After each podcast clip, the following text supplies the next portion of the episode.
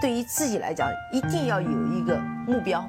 一个企业，它真的要对什么人负责任？嗯，要对社会负责任，嗯，对员工负责任，对股民负责任。这个三个责任，一个国家的发展，实体经济是永远是是顶梁柱。各位好啊，给你一个真实生动的格力电器，我们给的比你要的多。前一段时间呢，在雪球上我看到一篇文章啊，说格力电器会不会是下一个康美药业啊？那也不是耸人听闻。那他是怎么去下出这个观点和结论的呢？他主要是从下面几个方面。他说呢，格力呢在银行存款的问题啊，大存大贷，关键是利息收入呢与存款金额不符，利息支出呢也与短期借款的金额不符。不到两百亿的负债，利息十个亿；一千亿的银行存款，利息仅仅二十多个亿，且为母公司。那所以呢，他怀疑的是银行存款与其他的流动负债同时的虚增，银行的存款造假。那货币资金只能够取得两个点的利息，借款呢需要支付五个点的利息。今天呢是看到东方财富网引用的一篇《证券市场红周刊》的文章，它也是从一些呃客观、具体跟专业的角度来去看待了这个问题。首先，他说格力电器有大存大贷吗？很多年前啊，我就发现康美的存贷双高问题，公开发表的文章中做过分析，但是呢，我从来没有觉得格力电器有所谓的大存大贷的问题。二零一七年，康美药业的披露的年报呢，营业收入呢是二百六十四亿元，账面的货币资金余额是三百四十一亿元，各项有息负债合计呢是两百八十九亿元，其中存贷款金额都高于当年其报表所披露的营业收入，存贷双高的问题是比较明显的。二零一八年呢，格力电器的营收是两千亿元，账面货币资金余额是一千一百三十亿元，有息的负债含短期借款金额为两百二十亿元，存贷金额无论是相对存款金额。就是贷款金额呢，无论是相对存款金额还是营业收入规模来看，都不能够算高。存款的余额也显著低于其当年营业收入的金额。将格力类比为康美，质疑其所谓的大存大贷，显然不能够成立。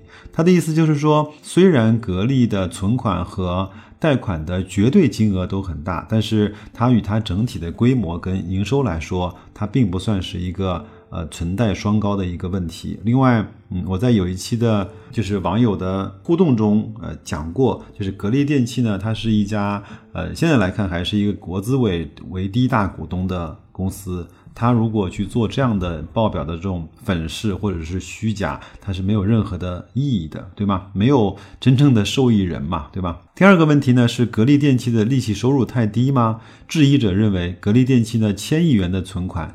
利息收入呢只有二十多亿元，利息收入太低，是不是都放了活期了呢？由此呢去质疑其存款的真实性。其实呢，只要浏览一下格力电器的利润表，就不难发现上述利息收入数据错误，选择性遗漏了一部分的利息收入。从利润表来看，格力电器的利息收入包括两个部分。格力电器呢是设有财务公司的，财务公司呢是属于金融行业。利息收入呢，属于主营业务收入，在格力电格力电器合并报表上，这部分的利息收入呢，呃，列示于营业收入的项目下。二零一八年这一部分的利息收入呢，是十八点九九亿元，不属于财务公司的利息收入，列示于财务公司的费用下。二零一八年这部分的利息收入为二十三点八四亿元。那两者呢是合计是四十二点八三亿元。以格力电器二零一八年年末账面货币资金余额一千一百三十亿元来看，年初货币余额是九百九十六亿元为基数平均计算，其年化的收益率约为百分之四点零三。这样的利息收益呢水平，在 A 股的上市公司中应该是属于正常甚至偏高了。质疑者选择性遗漏了格力电器上。格力电器利润表列示的部分的利息收入，这个是专业水平问题还是别有用心呢？我相信，如果你手边没有年报的话，这部分的描述可能你会有点懵啊。我大概给你解释一下，就是呃，财务财务公司呢，算是格力电器下属的一个呃，它的一个财务公司。那财务公司它整个的利息收入呢，是作为这个财务公司的主营业务的收入。那也应该计入到格力电器整个货币存款余额产生的利息收入。那整个前面那篇质疑的文章里面是没有把这个部分的呃利息收入记进去，所以呃记完了体的呃年化收益是百分之四左右，这个百分之四至少我认为它是一个 OK 的一个水平啊。我们再来看一下康美药业啊，二零一七年年末，康美药业账面的货币资金余额为三百四十一亿元，以百分之四点零三的收益率计算呢，康美药业二零一七年的利息收入应该达到十三点七六亿元。而康美药业财报披露的二零一七年的利息收入仅为两点六九亿元，那利息收入的年化收益率不到百分之一，收益率呢明显低于格力电器，显然不应该将格力电器与康美药业相提并论。呃，文章还没有读完，但是呢，我想去插两句啊，就是很多人说白老师你不能够一味的去。呃，袒护格力电器，说任何的公司都没有格力电器好，你甚至都不认为茅台是一个好公司。当然，我觉得我前面曾经不止一次的说过，我心里面当然不只有格力电器，有很多公司在我们中国是白老师认为的非常优质的资产。但是由于我的能力圈的问题，我选择呃我能看得懂的。由于呃每个公司现在在历史估值所处的高度不一样，那我选择了相对的持股集中在估值比较低的那一些公司。呃，熟悉我的人应该会知道，就是我我我是一直持有格力，包括我的账户里一直也有平安，是吗？像这样的公司，我是一直有的，包括像上汽，虽然汽车产业整个在去年来看。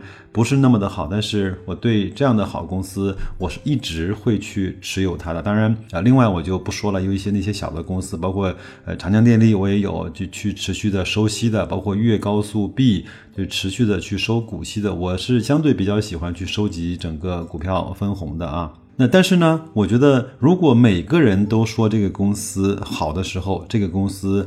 它很可能就有问题了。它它如果不是公司呃内部的问题，就是它的估值太高了。那我我也是非常喜欢在网上去搜集一些对格力啊、对平安啊这样的这样的公司的一些负面的文章。如果它真的是有道理的，那我也会去提醒自己，是不是你太过乐观了？是不是你屁股太过决定了？脑袋啊，那我们继续再往下来看啊，再来看一看格力电器的利息支出是不是太高呢？质疑者认为，格力电器不到两百亿的负债利息是十亿，货币资金只能够取得两个点的利息。借款付出五个点的利息，由此呢来去质疑格力电器存款和贷款的真实性。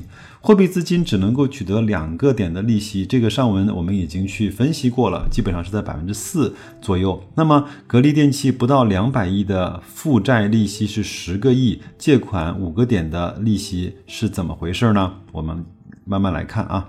二零一八年，格力电器有息负债呢是二百二十亿元，财务费用项目下利息费用呢为十点六八亿元，营业总成本项目下利息费用为零点四五亿元，二者合计是十一点一三亿元。这些利息费用是否都全部是由短期借款产生的呢？其实答案是不是的。那质疑者选择性的遗漏了格力其他的付息的业务。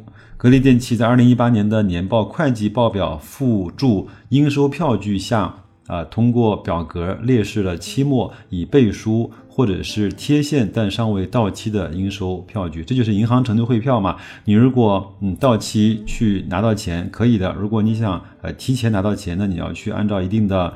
呃，就是利息去去贴现，这个白老师的这种公司也会有这样的就是项目存在啊。二零一八年年末呢，已背书或贴现但尚未到期的应收票据的余额为五百七十三亿元。背书转让的银票呢，通常不需要支付利息，而未到期的银票需要向银行去贴现。必须支付利息，这个和我刚才讲的一样，对吧？去年市场的票据贴现利率呢，在百分之三以上。假设格力电器贴现的票据占上述已背书或贴现尚未到期的应收票据余额的三分之一，那么年均贴现金额约为两百亿元。其中，假设贴现利率为百分之三，则票据贴现的利息支出为六亿元。因此呢？二零一八年十三点一三亿的，呃利息的费用，其中有一部分应该是支付票据贴现的利息支出。短期借款的利息支出只占当年发生利息的一部分，呃，实际的呃借款利率应该远低于百分之五。那澄清了上述问题之后呢，呃，可以很清楚的看到，如果将格力呢去类比为康美，这是一个常识性的错误。下面一些数字，我希望大家能够呃仔细的去听一听啊。康美药业呢，自从二零零一年上市以来，累计向股东分红是五十一点二八亿元。其实我认为这个分红并不少啊，从金额来看，但是它整个。再来看看格力电器吧。格力电器呢是二零一八年向股东分红是一百二十六亿元，那整个一年分红的金额呢是超过了康美药业上市十八年的分红之和。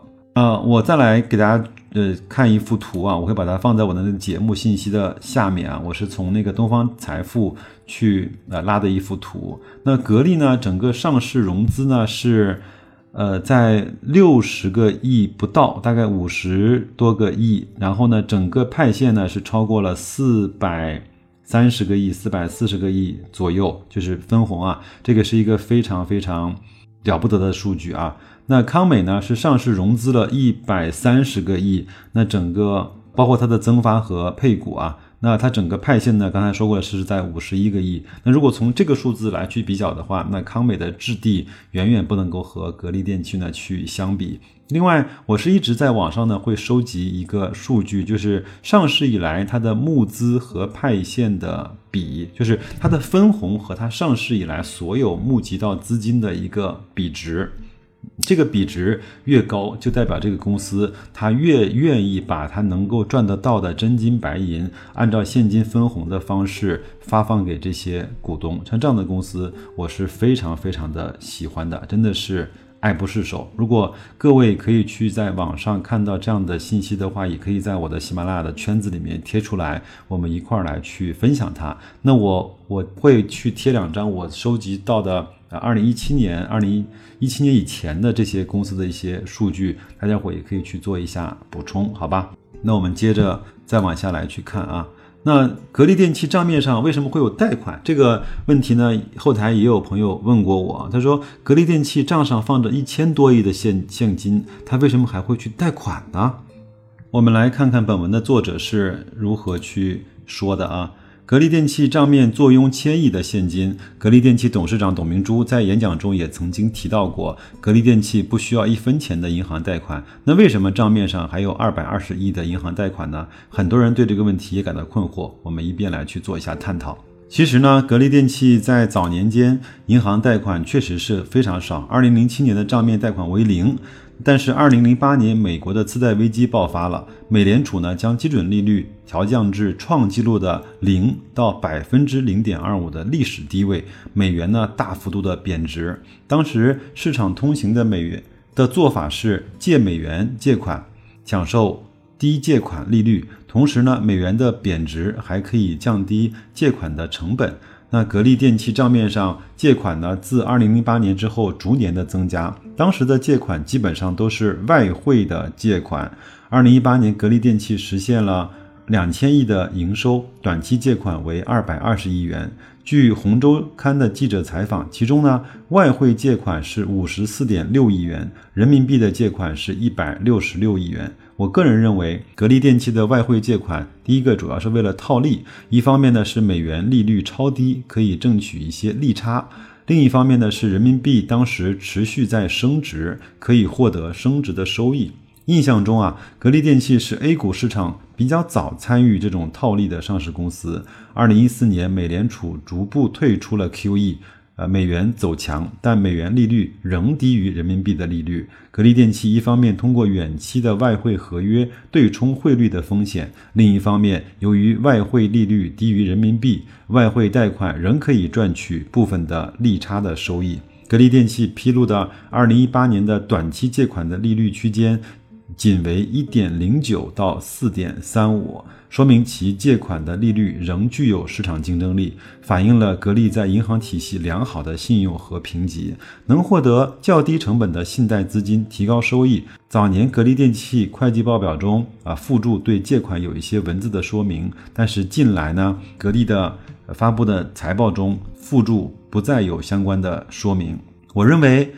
格力电器财报的问题，还是信息披露欠透明的问题？这个其实我也看过美的的年报，这个我倒是觉得格力应该真的向真心的向美的去学习。美的呢，就像在班里面一个老老实实学习的一个好学生，把什么题都做得尽善尽美啊！我觉得书写也漂亮，然后问答过程也非常的清楚。但是格力呢，就是一个特别傲娇的好学生。其实格力呢不存在类似于像康美药业这样的恶性的造假问题。那今年以来呢，随着康美药业等伪白马股造假丑闻的频频曝光，市场上对一些传统白马股的质疑声音也逐渐的增加。那笔者呢，其实也认为格力电器有必要进一步来完善信息披露的工作，提高信披的透明度，加强与投资者的沟通，以示群疑。文章呢读完了，我觉得整个的文章写的还是相对比较客观公正的啊。前面我说了，我是比较喜欢上市以来整个分红的金额要远远大于累计募资的金额，就说明这些公司到股市上不是来去圈钱的，是给他发钱的。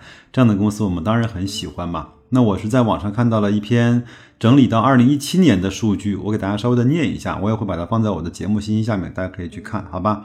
那第一位呢，就是我们的股王啊，贵州茅台上市以来呢，一共募集了二十二亿的资金。那到一七年为止呢，是累计分红了五百七十四亿。当然，二零一八年的分红加上去之后，就分红的更多了，累计分红了十七次。从分红募募资比来看，是二十五倍，就是它分红的数量是它整个上市以来募集资金的二十五倍。这真的是。散财童子啊，真的是不愧是中国的股王啊！第二位呢，也是我们非常熟悉的福耀玻璃，它的分红募资的比例呢是比呢是十九倍，格力电器是八点八倍，呃，如果算上二零一八年的就更多了，那大概就是在十倍以上了啊！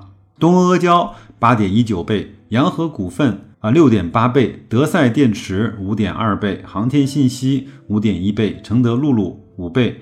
法拉电子四倍，那再往下还有很多都熟悉的海康威视啊、恒瑞医药啊、老凤祥、华兰生物、云南白药、信利泰、万科 A 和苏泊尔、中国平安啊、伊利股份和招商银行。招商银行呢也是有两点几倍的整个分红和募资的比，那我也会。